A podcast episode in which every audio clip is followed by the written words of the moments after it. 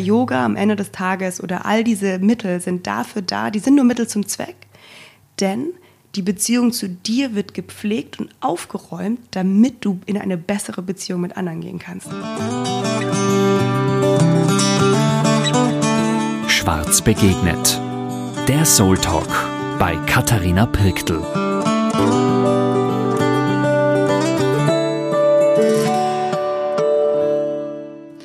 Hallo ihr Lieben, schön, dass ihr wieder bei uns dabei seid bei Schwarz begegnet. In unserer heutigen Folge ist Sina Diebel bei mir zu Gast. Sina ist Yogalehrerin und Unternehmerin aus München und in dem Gespräch äh, erzählt sie wunderbar, wie man sich auf den Weg machen kann, neue Sachen zu probieren.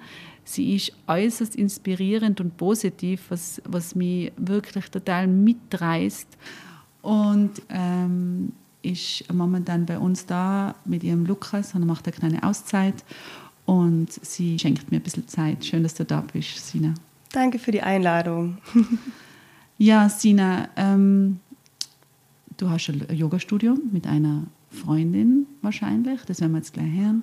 Äh, du machst äh, ganz viele Sachen auch im Podcast-Bereich, gibst ganz viele Infos auch weiter für, was ich so empfinde, für äh, das Thema Yoga, Selbstliebe, aber das so sein zu dürfen, wie man ist und auch dieses ähm, ein Fraugefühl oder ein Fraubild, das für mich ganz inspirierend ist und für mich auch ähm, zum Wachstum anregt. Und ähm, das finde ich immer, da bin ich wirklich immer ein Fan davon, wenn es solche Frauen gibt, die nach außen gehen mit bestimmten Themen. Äh, und das machst du. Und das ist eigentlich eine Bereicherung. Und vielleicht kannst du dir ganz kurz vorstellen, für die, was die noch nicht kennen, wer bist du? Und ich kenne dich ja auch noch nicht. Wie würdest du dich vorstellen? Das war jetzt meine Vorstellung, wer ist Sina? Aber wie ist deine? Ähm, mega schön, danke für die Worte. Und es ist immer ganz besonders, wenn man so, also diese Fremdwahrnehmung ist ja immer ein bisschen anders als die Eigenwahrnehmung. Ähm, und wenn das dann so eine positive Überraschung ist. Deswegen danke für deine schönen Worte. Genau, ich bin vor allem mittlerweile, würde ich sagen, Yogalehrerin, Unternehmerin. Das sind so meine, die, die Rollen, die man so, die meisten Leute von mir ähm, sehen und die ich auch sehr liebe. Ich teile vor allem alles, was um das Thema Balance geht. Also was du ja auch gemeint hast mit irgendwie Selbstliebe und Yoga und ähm, auch dieses Frausein. Wie finden wir da so eine Leichtigkeit und einen Ausgleich?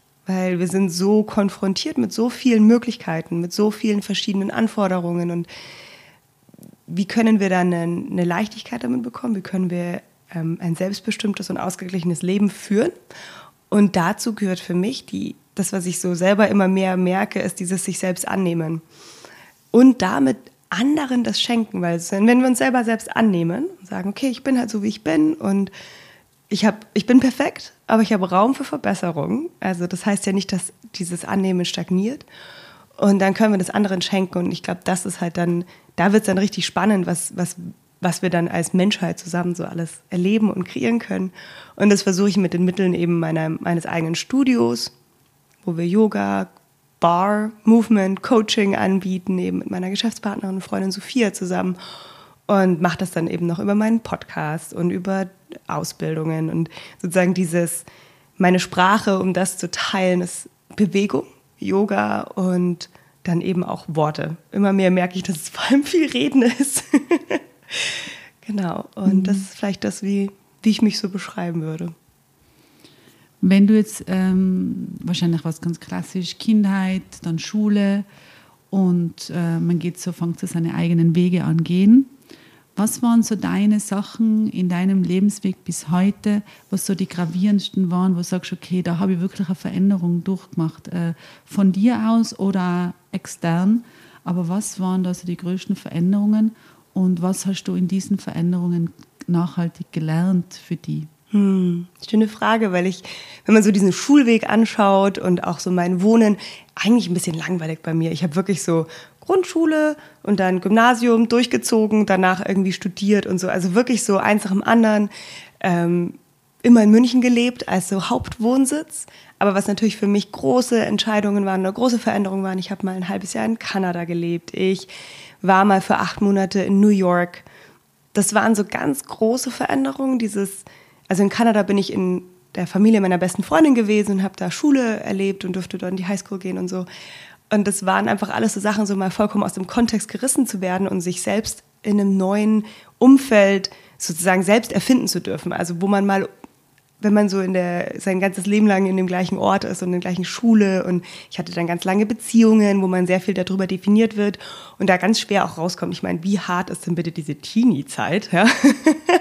Das waren ganz wichtige Erlebnisse für mich, dieses Mal wo ganz anders sein. Aber ich hatte das Glück, dass ich dann eben schon auch eingebettet war und dann habe ich, für mich eine ganz große Entscheidung war, dass ich das Studium sehr langweilig fand, dieses Frontalunterricht da sitzen und der Lehrer, der Professor liest mir vor, was ich mir zur Not auch einfach selber durchlesen kann. da war ich auch selten und dann war das so langweilig, dass ich noch eine Tanzausbildung gemacht habe, parallel dazu. Das war eine, da frage ich mich heute, wie ich das geschafft habe. Ich hatte morgens immer Uni und dann hatte ich nachmittags noch fünf Stunden Training und dann bin ich irgendwann um elf nach Hause gekommen abends. Und das war ganz, ganz beeindruckend. Und danach bin ich für acht Monate nach New York. Und es war, also diese Stadt hat mich 2000 schon so beeindruckt, dass ich da als Teenie war mit meiner Mama. Und das war lebensverändernd für mich, diese Freiheit, diese vibrierende Stadt ähm, und dieses, wer, wer möchte ich sein, wer bin ich in so einer vollen Anonymität. Und als ich wiederkam, habe ich mir auch immer die Frage gestellt, möchte ich als Tänzerin arbeiten, als Professionelle? Und da habe ich mich dann ganz klar dagegen entschieden, das ist ein hartes Pflaster. Und bin da eigentlich dann wieder dahin zurück. Also beruflich habe ich eigentlich immer das Gleiche gemacht. Ich habe immer Gruppen geleitet mit Bewegung. Mit 15 habe ich angefangen. Das heißt sozusagen, diese Dinge sind eigentlich so sehr geradlinig bei mir gewesen. Ich habe auch nie beruflich viele andere Sachen gemacht, sondern immer so. Ich bin mal ausgestiegen, indem ich irgendwie bei H&M gearbeitet habe. Das war sehr lustig. Oder ich habe mal Promobine gemacht. Ich habe tatsächlich Leuten Zigaretten angedreht und bin da durch die Clubs gelaufen und so. Ähm, aber ich denke, dass diese Auslandsaufenthalte, ich war dann noch mal irgendwie einen Monat auf Bali, der Klassiker für eine Yoga-Ausbildung. Das war natürlich Klischee. Ähm, das war lebensverändernd auch für mich wieder. Also immer wieder dieses sich selbst, fand ich, aus dem Kontext rausnehmen und man erfährt sich dann einfach nochmal anders, ohne diese festgefahrenen Meinungen von außen. Und das meinen die Leute um einen herum ja nicht böse, das machen wir immer so. Und dann dürfte ich auch mit meinem Partner, mit dem ich jetzt auch hier bin, ähm, zweimal für drei Monate nach Kapstadt. Und das war auch so. Tolle Frage, ich habe noch nie so drüber nachgedacht, aber offensichtlich waren es auch diese Auslandsaufenthalte, die mich sehr krass geprägt haben, in dem, wie ich mich selber sehe. Mhm. Sehr schön, das motiviert mich jetzt. Meine, unsere Tochter will jetzt ja ins Ausland, hat die Matura gemacht und ja, das motiviert mich als Mama, diese, mm. ein bisschen das, äh, dieses Loslassen. Ich denke, das ist dann auch ganz wichtig, dass man eben auch gehen kann und alle lassen einen los, oder? Ja, total. Und man hat nicht das Gefühl. Aber was mir da auffällt, und ich weiß jetzt, ähm, dass du ähm, immer in Bewegung bist was ja gestern, wenn, wenn man mit dir spricht, du bist immer in Bewegung. Also du, du bewegst dich im Stehen, du bewegst dein Gesicht, du bewegst alles in dir. Was macht Bewegung? Ist das immer schon etwas gewesen als Kind, wo du sagst, das war ich schon immer? Oder musst du dich dafür motivieren oder hast du das gelernt? Aber was ist das Bewegen? Also wie gesagt, du bist ein, in dauernder Bewegung gefühlt und jetzt, wenn du das erzählst, empfinde ich das auch so. Absolut. Also ich bin wirklich immer in Bewegung. Ich habe da auch immer so ein bisschen einen Fun Fact. Ich kann nicht still sitzen. Ich kann vor allem auch nicht auf einem Stuhl sitzen mit beiden Füßen unten. Das existiert nicht. Also ich bin in Restaurants die, die dann irgendwie darauf achten muss, dass sie nicht irgendwie den, den Fuß auf dem hochstellt und das Knie dann irgendwie über die Tischkante ragt, was jetzt auch nicht unbedingt angebracht ist in jedem Restaurant. Ähm, ich bin immer, ich habe mich immer viel bewegt. Meine Mama, das ist so süß, das muss ich immer dran denken die hat immer zu mir gesagt, dass ich ganz klein war. Und schon als Baby hat sie immer gesagt, she eats life. Und ich esse auch tatsächlich sehr gerne. auch sehr gut hier gewesen. Im, äh, ich glaube, ich habe alles gegessen. Ähm, also so dieses, dieser Drang nach Erleben. Und das ist für mich halt sehr viel auch bewegen. Ich bin zwar gerne so mit mir, aber so dieses ähm, von A nach B was anschauen und aber nie also auch was Sport, wenn man so Leistungen anschaut, ich habe nie ähm, irgendwelche Wettkampfsportarten gemacht, sondern immer nur um des Bewegungswillens. Das heißt, ich habe getanzt, ich habe geturnt, ich habe zwar da auch Wettkämpfe gemacht, aber das war mir immer nicht wichtig oder das mochte ich nicht. Und jetzt natürlich mit Yoga, Das sind alles Dinge, für mich ist Bewegung immer eine, ein Ausdruck von Lebensfreude. Und es ist immer so lustig, weil ich quäle mich sehr ungern beim Sport. Also es gibt ja so dann diese harten Workouts, wo man dann so und so viele schreckliche Burpees macht oder so. Ich mache das nicht. Ich habe das ein paar Mal probiert. Entweder kriege ich einen Lachanfall oder ich muss aufhören, weil ich so bescheuert finde.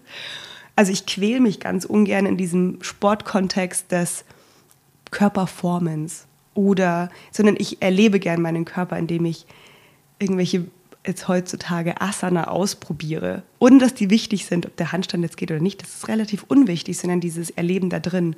Und im Tanzen war das natürlich auch immer, oder Turnen auch. Das heißt wirklich Bewegung als eine Form der Lebendigkeit. Und das ist tatsächlich auch etwas, was sehr in meinem Leben sich widerspiegelt, dass eigentlich nie ein Tag dem anderen gleicht. Dass ich ganz wenig Routine habe im klassischen Sinne. Und das ist natürlich auch eine Gewohnheitssache. Es hat einen bestimmten Grad von Routine mittlerweile, so bestimmte Eckpfeiler. Aber wir haben gestern das Spiel gespielt, was wäre dein Albtraumjob zum Spaß am Abend?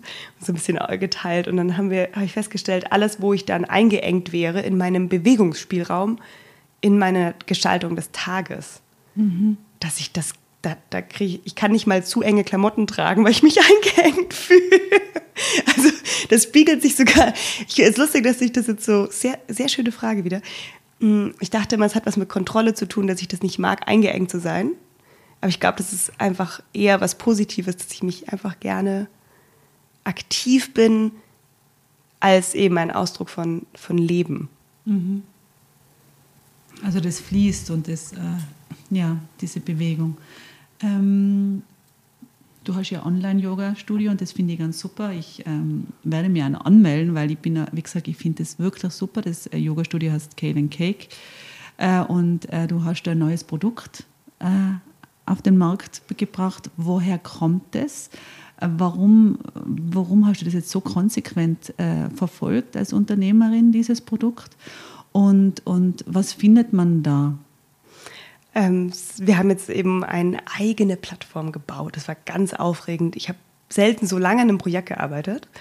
Und das war ja so lustig. Ich bin ja, wie gesagt, seit ich 15 bin in dieser Kursbranche. Also Kurse für Gruppen in jeglicher, ich habe das in jeglicher Form meines Lebens gemacht, ob es jetzt von Kickbox-Aerobic ist, über eben Kinderturnen oder Seniorentanz, also wirklich alles.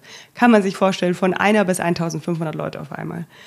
Und hätte man mir vor drei Jahren gesagt, Leute, Online-Yoga is a thing, hätte ich gesagt, ja, nie im Leben. Und das ist natürlich etwas, was unerwartet kam. Aber das Schöne ist, dass ich dadurch, also es hat alles hat Vor- und Nachteile. Aber ich muss sagen, mir liegt es. Ich mag das unendlich gern über Livestreams mit Leuten mich zu bewegen.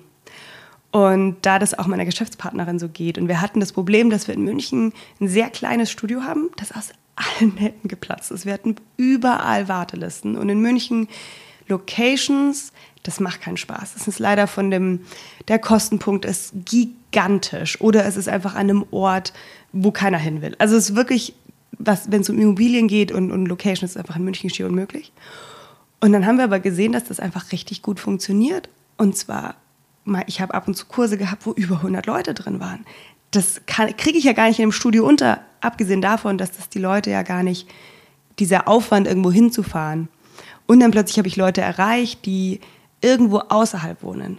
Dich? Yes! Bis nach Tirol. Wir waren überall. Ich war irgendwie auch zwischendurch in Mexiko dabei. Also die, die positiven Seiten von diesem Live-Yoga und auch von diesem On-Demand weil es mir eben auch sehr viel Freiheit gibt. Auch so Sophia, also auch als, als wir als Unternehmerinnen, weil ich war immer, ich habe 18 Stunden bis 28 Stunden die Woche früher unterrichtet, vor Ort. Kannst dir vorstellen, dass meine Hauptaufgabe war, vom A nach B zu gurken, wie so ein Vollidiot. Also wirklich, ich war in Starnberg, dann war ich wieder in München, dann bin ich nach Leim gefahren, dann bin ich wieder irgendwie zu jemandem nach Hause gegurkt. Und das hat mich sehr gestresst, dass ich den ganzen Tag nur von A nach B gefahren bin um Leute zu bespaßen. Es war natürlich eine super Zeit, hat Spaß gemacht, war super intensiv, aber vielleicht ein bisschen zu viel Bewegung. und das Online-Yoga ist sowas Schönes oder Online-Streams, weil für mich bedeutet das, dass die Leute wieder etwas mehr in ihre Verantwortung kommen und in ihre Intuition. Es ist kein Ersatz zu vor Ort und das soll es auch nicht sein, genauso wie wenn ich beim Restaurant liefere, Lieferung bestelle, es ersetzt das Restaurant nicht oder die, das Erlebnis im Restaurant. Ja, das ist überhaupt nicht dasselbe. Oder ich mache mir zu Hause eine Gesichtsmaske, ersetzt doch nicht das, dass ich zu einer Behandlung gehe. Soll es auch gar nicht. Aber es ergänzt das Ganze. Und was ich so schön finde, dass ich halt die Möglichkeit habe, erstmal die Leute laden mich zu sich nach Hause ein. Es macht es leichter, ich muss hier irgendwo hinfahren. Ich bin nicht im Vergleich, ich bin da extrem, dass ich, wenn ich im Raum bin, dass ich mich mit den anderen vergleiche. Kommt bestimmt von meinem Tanz Tänzerinnen-Dasein, ja. dieses vorm Spiegel und wer kriegt das Bein höher und so. Da wird man ja auch drauf trainiert. Und diese, diese Selbstermächtigung, diese Intuition schulend und diese Selbstverantwortung, die diese Livestreams den Leuten ermöglicht, das liebe ich. Und deswegen teile ich, und ich versuche mit Sophia immer das zu teilen, was wir selber lieben. Und nicht, weil etwas der Markt hergibt. Mhm. Und das war, ähm, deswegen sind wir da jetzt so dran geblieben und haben jetzt diese Plattform gebaut, die jetzt seit einem Monat online ist, extrem gut läuft. Die Leute sind ganz begeistert, weil wir auch überlegt haben, nicht, was macht man, sondern wir haben geschaut, was man macht. Und dann haben wir geschaut, was finden wir richtig geil, was ist uns richtig wichtig, was wollen unsere, unser, unser Tribe, wie wir nennen, was, was wollen die Menschen rund um Killing Cake. Und das ist sozusagen, was wir da gebaut haben, ist eine Extension von dem, was uns wichtig ist, was wir lieben und was wir aber auch wissen, was die Leute gerne nutzen.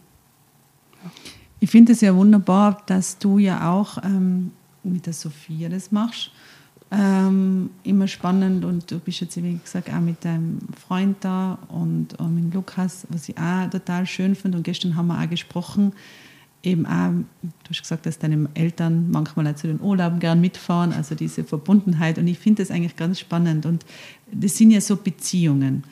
Ähm, die ja manchmal sich die Leute denken, ich mache einfach alles alleine und dann kann ich selber entscheiden, was natürlich ganz oft auch passiert, wenn man sich viel mit sich selber beschäftigt oder vielleicht auch oft, wenn man so ein bisschen in diese Richtung reingeht, der Selbstachtung und äh, es könnte sein, dass es ein bisschen manchmal so in den Egoismus rüberkippt, mhm. ja oder nein, also das ist wahrscheinlich ein eigenes großes Thema, aber ähm, was ist für die, was und es ist ja egal, ob zu Mann, zu Frau, zu Eltern, zu Kindern, ähm, was ist für die wichtigen Beziehungen und warum meinst du, funktionieren Beziehungen, ähm, die du jetzt zum Beispiel mit der Sophia hast, warum funktioniert das? Was sind so Werte, die dahinter sind und was machst du dafür, dass es funktioniert? Hm. Ich liebe deine Fragen übrigens, grandios. Ähm, ist eine schöne Frage, weil Kaling Cake haben wir so eine Philosophie, die dahinter steckt. Das war, als Sophia und ich sind, wir kannten uns ja noch gar nicht so lang und ja über einen gemeinsamen, damals war es ihr Freund und mein Ex-Freund. Also eigentlich dürften wir nicht so gute Freundinnen sein und nicht so eng miteinander sein, wenn man den Teenie-Filmen glaubt, weil die Ex-Freundin ist ja meistens nicht die beste Freundin ähm, oder jemand, mit dem man dann irgendwie ein Geschäft aufmacht. Und dann sind wir nach Bali gegangen und da haben wir einen jungen Mann getroffen der wahrscheinlich noch nie außerhalb von seinem Dorf war. Und der hat dann zu uns gesagt, wisst ihr, die wichtigste, es gibt drei Beziehungen in unserem Leben, die wir pflegen müssen. Die zu uns selbst, die zu anderen die zu Gott, Brahman oder halt zum großen Ganzen.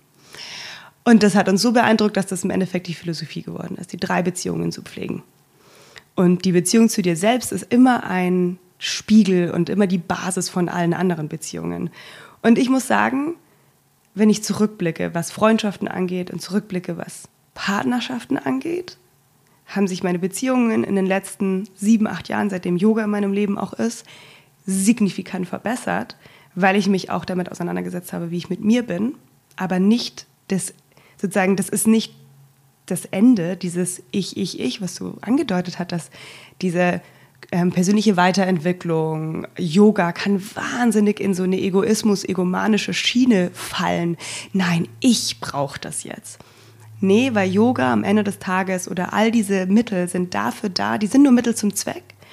Denn die Beziehung zu dir wird gepflegt und aufgeräumt, damit du in eine bessere Beziehung mit anderen gehen kannst, damit du du schaust, dass du gefüllt bist, nicht damit du voll bist und damit du alles hast, sondern um zu geben. Ja, und da den Schritt, den vergessen wir gerne. Oder der wird uns auch nicht so oft erzählt, weil die Medien oder die Konsumgesellschaft nicht nur viel von profitierst, sondern profitieren vor allem davon, dass du dich füllst. Und das hat sich bei mir krass verändert. Also immer wieder dieses, wenn ich auch mit Sophia, wir haben natürlich streiten wir uns, wir haben Herausforderungen. Ich meine, wir sind finanziell voneinander vollkommen abhängig. Und das ist ganz schön anspruchsvoll. Oder eben jetzt mit Lukas einen Partner zu haben, wo ich davor wirklich keine gesunden Beziehungen geführt habe. Und warum ist das so? Ich glaube, einmal dieses Reflektieren ist ganz, ganz signifikant geworden. So dieses, was ist mein Anteil dran? Ähm, was liegt darunter? Wie rede ich mit mir? Weil dann rede ich wahrscheinlich auch so mit meinen Menschen um mich herum. Und das hat dazu geführt, dass ich sagen kann, und ich lag heute hier, ich habe in der Früh mit einer Massage angefangen, also war ein ziemlich guter Tag. und ich lag da so gebadet in Dankbarkeit, weil ich mir dachte so, wow, du wirst hierher eingeladen, du darfst dieses unglaubliche Wochenende mit deinem Partner verbringen. Du hast einen Partner, der dir nur Freude bereitet. Natürlich granteln wir uns mal an, aber wir haben uns noch nie irgendwie so gestritten, wie ich das früher kannte in Beziehungen. Also so, wo man sich so verletzt. Das haben wir noch nie gemacht. Weil immer so dieses, ich will ja, dass es der anderen Person gut geht. Das heißt nicht, dass man sich mal irgendwie wirklich auf den Senkel geht, aber da ist kein, keine Boshaftigkeit. Und dann habe ich irgendwie eine Geschäftspartnerin, habe mit Sophia kurz geschrieben, und da ist ja auch so viel Liebe drinnen.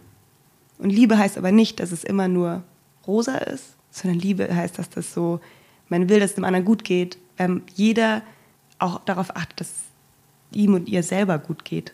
Und das finde ich ganz, ähm, ganz, ganz schön. Und das hat auf jeden Fall meine Beziehung geändert und dass dieses Zwischenmenschliche einfach die höchste Priorität hat und nicht die anderen Dinge, wie wie erfolgreich bin ich, was besitze ich, sondern dass das, worauf wir zurückblicken, sind die Menschen in unserem Leben, die wir hatten und dass sie einfach Prio haben.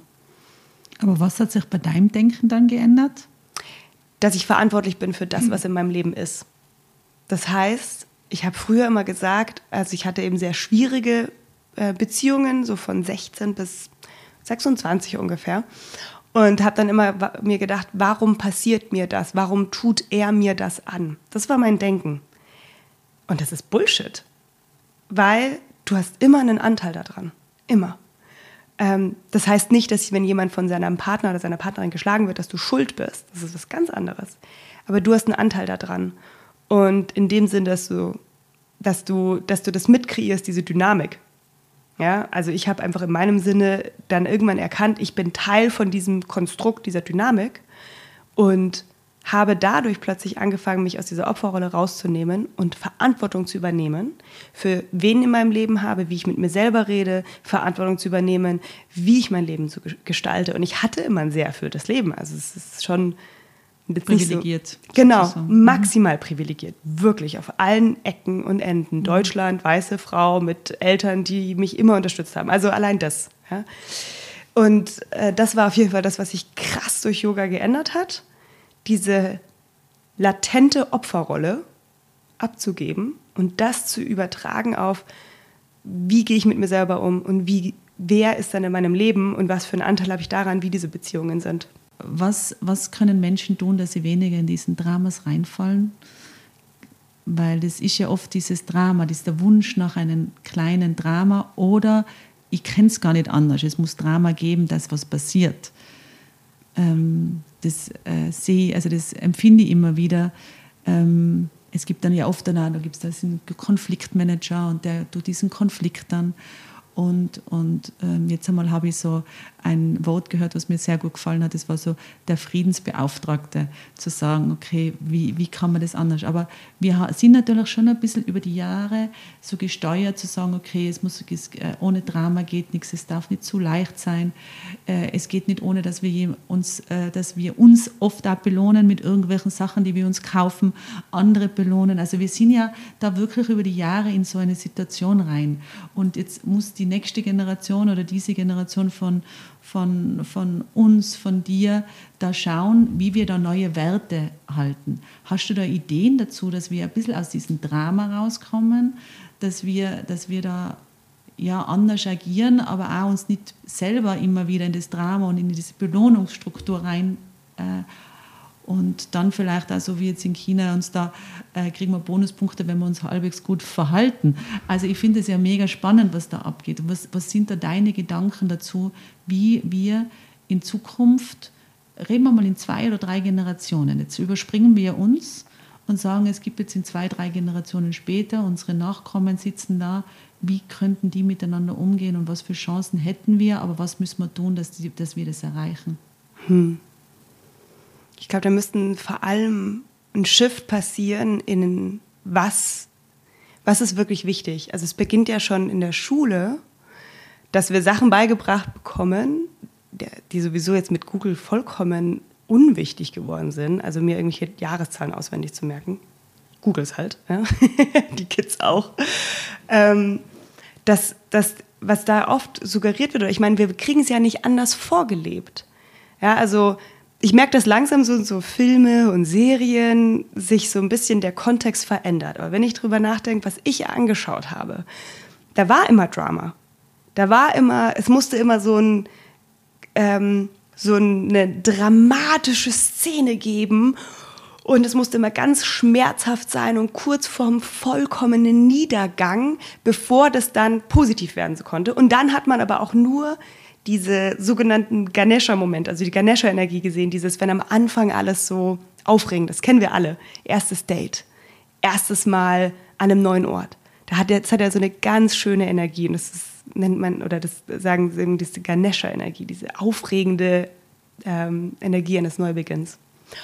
Und da wird uns aber auch nie gezeigt, dass es eben auch leicht sein kann, stabil und dass das Dinge sind, die wir anstreben können und sollten, weil wir natürlich auch extrem abstumpfen in dem, was wir alles erleben im Außen, also was auf uns einprasselt. Ja.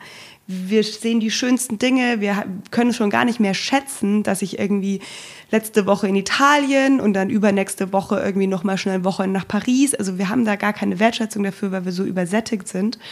Mm, dass so Drama einen ja auch das Gefühl gibt, dass was los ist. Also daran merkt man ja auch seine Lebendigkeit. Also wenn man zum Beispiel diese ähm, Gefühle von eben Schmerz, Trauer, Angst, die sind ja so intensiv und die sind ja sehr schnell zugänglich, dass, dass das vielleicht dann auch dadurch die Suche ist, so dieses, dass ich mich überhaupt spüre, weil wir so abstumpfen, weil wir so übersättigt sind. Also vielleicht einmal, was ich mir so wünschen würde, wäre, dass man da in der Schule ansetzt und Themen einbringt, wie ähm, Kommunikation. Also wie spreche ich zum Beispiel meine Gefühle aus? Wie empfinde ich meine Bedürfnisse und wie kann ich diese ehrlich auch kommunizieren? Wie kann ich reflektieren? Die Dinge, die wirklich wichtig sind und überhaupt auch die eigenen Bedürfnisse wahrzunehmen, weil eigentlich haben wir alle Bedürfnisse wie Sicherheit, Liebe, Geborgenheit. Aber wir wissen gar nicht, wie wir die herstellen können, weil wir es gewohnt sind, dass das irgendwie alles so eben so dramatisch ist, wie du es so schön beschrieben hast, weil wir es ja gar nicht anders gezeigt bekommen. Und dann ist aber halt irgendwie die, das Ehepaar, das irgendwie mit 70 Händchen haltend durch den Park läuft, empfinden wir irgendwie als langweilig, weil das uns gar nicht gezeigt wird, was da eigentlich alles dahinter steckt. Ähm, dass, das, dass sowas, dass wir einfach ein bisschen, dass, dass wir erkennen, was eigentlich das ist, wonach wir suchen, diese, diese tiefe Zuhause wenn wir uns Yoga oder wenn wir uns diese Philosophien anschauen, ist ja das, was wir erreichen wollen, Einheit. Ein Gefühl von Zugehörigkeit, von Zusammensein. Und was uns davon trennt, ist das Vergessen, dass wir das sind. Also dieses, ähm, der Egoismus, die Intensitäten. Ähm, ich glaube einmal, dass uns gezeigt wird, wie es eigentlich sein sollte was schwierig ist, wenn, wenn man mehr Geld davon macht, wenn eben das äh, schlechte Gefühl durch einen Kauf von etwas, was wir vielleicht nicht unbedingt brauchen, gestillt wird, aber sehr oberflächlich und sehr kurzfristig gestillt wird.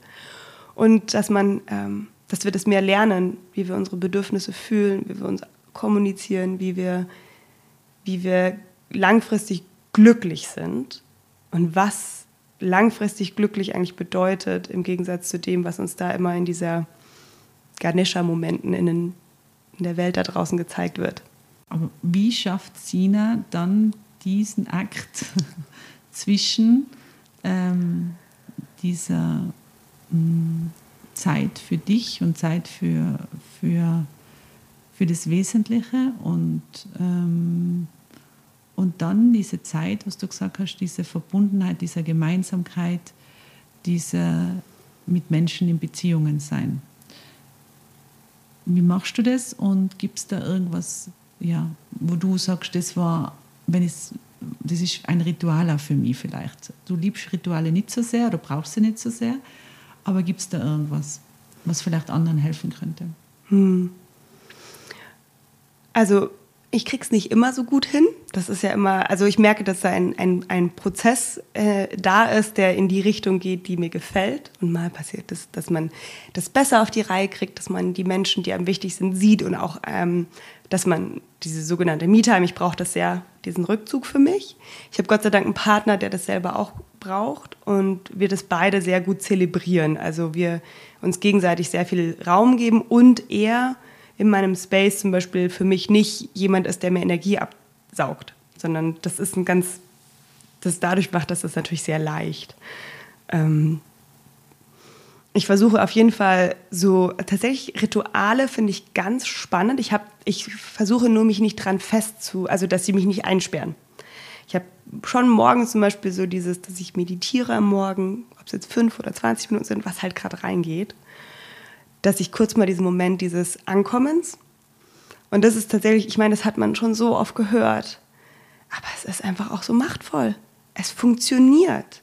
Und wie du meditierst, ob du es meditieren nennst, doesn't matter. Ja, aber so dieses, ich setze mich dann fünf bis zehn Minuten in Stille hin. Also ich mache mir meistens eine Kerze an, ich habe dann halt so eine App, die irgendwie gongt nach halt der Zeit, die ich brauche. Ähm, und ich höre dann die Meditation mittlerweile so oft, dass ich die Hände vor mein Herz bringe und einfach sage, danke für einen weiteren Tag auf diesem magischen Planeten. Und das ist mein erster Gedanke, wie ich in den Tag reingehe. Oder vielleicht auch der fünfte Gedanke, weil ich dann doch erst ein paar andere sagen möchte. Aber so der erste ganz bewusste Gedanke ist dann so ein Wow, danke. Danke, dass ich nochmal einen Tag geschenkt bekomme auf diesem Planeten das ist auf jeden Fall was, was für mich sehr viel verändert. Und ich weiß, wie gesagt, das hat jeder schon mal gehört, aber man muss die Dinge ja manchmal im richtigen Moment, von der richtigen Person, in den richtigen Worten hören. Vielleicht ist es jetzt gerade der Moment, ähm, dieses mir kurz Zeit nehmen. Und ich habe auch gelernt, dass dieses mich selbst zum Beispiel wieder auffüllen und Zeit für mich nehmen, das hat mal eine Phase, wo ich mehr Raum dafür habe. Und dann mache ich das mehr und kann das richtig aufsaugen. Und dann gibt es eine Phase, wo ich nur im Hustle-Modus bin und vor mich hin wergel und arbeite und das alles überhaupt nicht so gut funktioniert und es nur noch fünf Minuten Meditationen sind und 20 Minuten ist utopisch. Und dann ist es auch okay, weil ich weiß, dass es auch wieder anders wird. Und dann merke ich aber mittlerweile diesen Cut schneller. Oder meine Freunde, meine Familie fehlen mir oder die Quality Time mit Lukas fehlt mir. Dann versuche ich aber mittlerweile einfach das dann so, okay, dann muss ich schauen, wie ich das auch irgendwie einplane. Das heißt, dass einmal, dass es mal eins mehr ist als das andere, dass es einfach okay ist. Man kann nicht alle Lebensbereiche immer gleich stark bespielen. Vor allem, wenn zum Beispiel so vereinnahmende Lebensbereiche dabei sind wie Kinder. Ich sage mir, das ist total leicht, ich habe keine Kinder. Aber alle Moms, die gerade und Dads, die gerade zuhören, die sagen, ja, ja, ist schon klar, dass du das sagst. ähm, und das habe ich mal für mich, der Blick hat für mich sehr viel leichter gemacht, war eben, wenn man die Sachen in so Lebensbereiche ein bisschen einteilt und so ein bisschen im Kopf hat, dass wenn jetzt zum Beispiel ein großes Projekt gerade ansteht, wie der Launch dann vor einem Monat für mein Online-Studio, dass dann zum Beispiel dieser Lebensbereich Arbeit einfach jetzt gerade etwas mehr einnimmt. Und dann habe ich aber auch gemerkt, dass dann der Lebensbereich Freunde und Familie halt ein bisschen geschrumpft ist. Und dann muss ich aber beobachten, möchte ich, dass das weiterhin so ist. Und dann kann ich aber halt, muss ich selber schauen, ob ich da, wie ich das verschiebe. Aber mir hat es sehr viel leichter gemacht, als ich aufgehört habe, immer zu glauben, ich muss alle gleich viel, gleich intensiv und mit der gleichen Aufmerksamkeit bespielen. Aber ich habe gelernt, durch Verbindung mit mir selber ungefähr rauszuspüren, nicht wenn ich schon vollkommen drüber bin, oder wenn meine Freundinnen schon gar nicht mehr wissen, wie ich ausschaue, sondern wenn ich langsam merke, uh, hm, jetzt bräuchte ich mal wieder. Mhm. Das ist aber einfach ein, wieder ein Prozess und das ist okay, dass das einfach dauert. Und dann habe ich dieses Morgen, diesen Morgenmoment. Mhm. Und manchmal ist er halt fünf Minuten, manchmal ist er eine Stunde. Es muss irgendwas funktionieren, weil du schaust so richtig aufgeladen aus. Also du strahlst brutal, du wirst es wahrscheinlich schon oft gehört haben. Ähm, hast du das immer schon deines, also wenn du das selbst reflektierst, war das immer schon so oder ist das gewachsen, ist das gekommen? Weil du hast äh, extrem eine große Ausstrahlung. Hm, danke. Also es hat natürlich jetzt viel damit zu tun, dass ich hier gerade so viel entspannt habe. Ich war davor wirklich auch ganz schön ähm, am Limit, muss ich sagen. Mit vielen schönen Dingen, aber einfach trotzdem am Limit. Es war sehr intensiv jetzt die Zeit davor, bevor wir jetzt ein, eine Auszeit bekommen haben. Ich glaube, ich habe das Privileg, dass ich eigentlich alles immer entscheide, ob ich es mache oder nicht mittlerweile. Und das habe ich eigentlich schon immer, weil eben meine Eltern mich bei allem unterstützt haben. Da auch finanziell immer so die Unterstützung war. Ich habe nie irgendwie die Sache einfach nur geschenkt bekommen, aber es war immer so ein Hey, we got you, wir unterstützen dich. Das heißt nicht, dass du nicht selber dafür hart arbeiten musst und dass du auch echt mal die Pobacken zusammenzwicken musst. Aber da war immer einfach auch allein schon dieser menschliche Support da, so dieses Hey, wir sind für dich da. So, ich nenne meine Eltern immer Cheerleader im Hintergrund mit so Pompons. Mm, und das hat dazu geführt, dass ich halt die Sachen auch immer einfach bewusst entschieden habe. Also ich war schon immer jemand, die, ich habe dann, wie gesagt, da Promobine nachts, äh, ich habe auf der IAA damals gearbeitet für Audi und da zehn Tage auf der Messe stehen, also wirklich Jobs, die jetzt auch, also es war wirklich hart. Ähm, aber das war dann, ich habe immer in diesen, sagen wir mal, harten Jobs immer einen Spaß noch gehabt. Weil ich habe ich hab sie entschieden, dann mach's halt nicht, wenn du nicht willst. Und ich glaube, das gibt mir auch wahnsinnig viel Lebensfreude, weil ich in den Momenten, in denen ich bin, mir mal kurz klar werde, und das habe ich, mache ich jetzt vielleicht bewusster und früher einfach intuitiver, so dieses, naja, jetzt bist du schon mal da, jetzt schau halt, dass du wenigstens auch noch Spaß dabei hast. Und wenn es eine richtig unangenehme Situation ist oder eine richtig schmerzhafte, das kennen wir alle und das gehört dazu, Gott sei Dank, weil das ist einfach Schmerz, ist so ein toller Indikator für was man vielleicht nicht will, wo die Grenzen sind. Ähm, ja, einfach auch des Lernens. Ja? Wir lernen ja meistens erst, wenn wir eine geklatscht bekommen. Bei mir sind es immer Verletzungen gewesen oder Herzschmerz. Und dadurch, dass dann diese Momente, ich, ich konnte das dann auch so empfinden, also ich, also ich mit Herzschmerz vor, bevor ich nach Bali bin, mit einer Flasche Wein alleine in meiner Küche saß. Ich habe eine Flasche Rotwein getrunken und ich trinke ja nicht so viel oder eigentlich fast gar nicht. Und ich habe mich richtig gesuhlt. Ich habe Adele gehört und habe dann geheult wie ein Schlosshund. Die Welt ist gegen mich. Es wird nie wieder einen schönen Tag für mich geben. Aber irgendwie habe ich mich trotzdem drin gesuhlt und es als Teil des Lebens angenommen. Und vielleicht führt das dann zu meiner krassen Lebensfreude, weil ich so, so alle Aspekte können spannend sein. Und wenn sie mal richtig, richtig, richtig unangenehm sind, das sagen ja auch, sagt bei der Vipassana-Meditation dieses This shall also pass. Und ich bin grundsätzlich einfach jemand, die das Leben so gerne bejaht. Das Leben ist ein, jeder, jeder Atemzug ist ein Geschenk.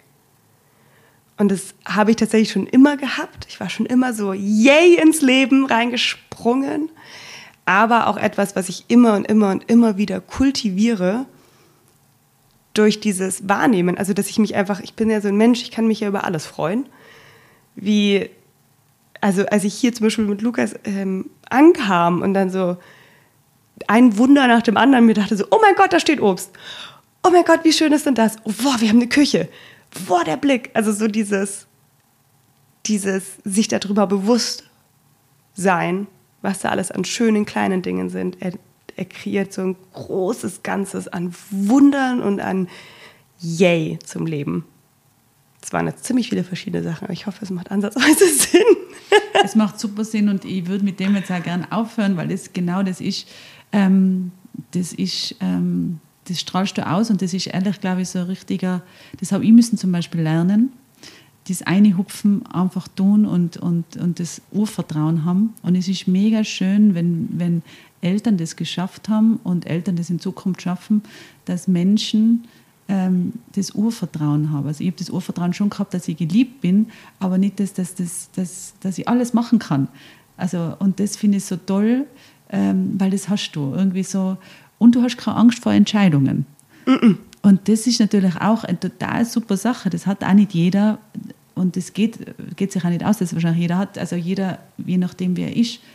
Aber das keine Angst vor Entscheidungen zu haben und ins Leben einhupfen, ich meine, das ist schon ein brutal schönes äh, Bild. Und ich glaube, ähm, äh, mit dem Bild gehen wir raus, weil, weil nicht zu vergessen, dass wir unter diesen 6% privilegierten Menschen auf dieser Welt sind, wie du zuerst schon gesagt hast, zufällig am richtigen Ort geboren.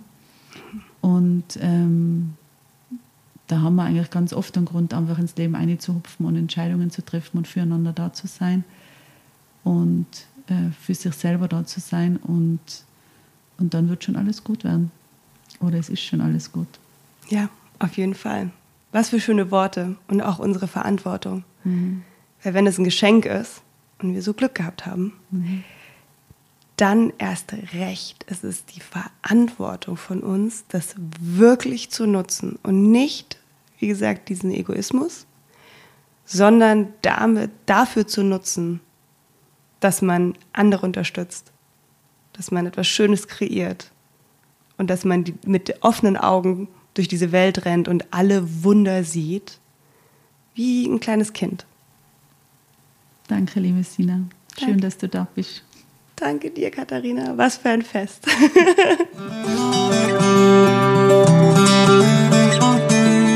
Ihr Lieben, ich hoffe, ihr habt gleich viel Freude gehabt mit dem Podcast wie ich, mit dieser Folge. Bleibt doch kurz dran, wir hätten noch was für euch. Mein Name ist Elisabeth und ich bin im Mi Holistic Spa unter anderem für den Bereich Produktentwicklung zuständig und darf auch heute unseren Schwarzshop vorstellen. Bei dem könnt ihr zum Beispiel auch unseren beliebten Day Spa erwerben und gleich einen Termin dafür buchen. Mehr Infos findet ihr unter shop.schwarz.at. Werbung Ende.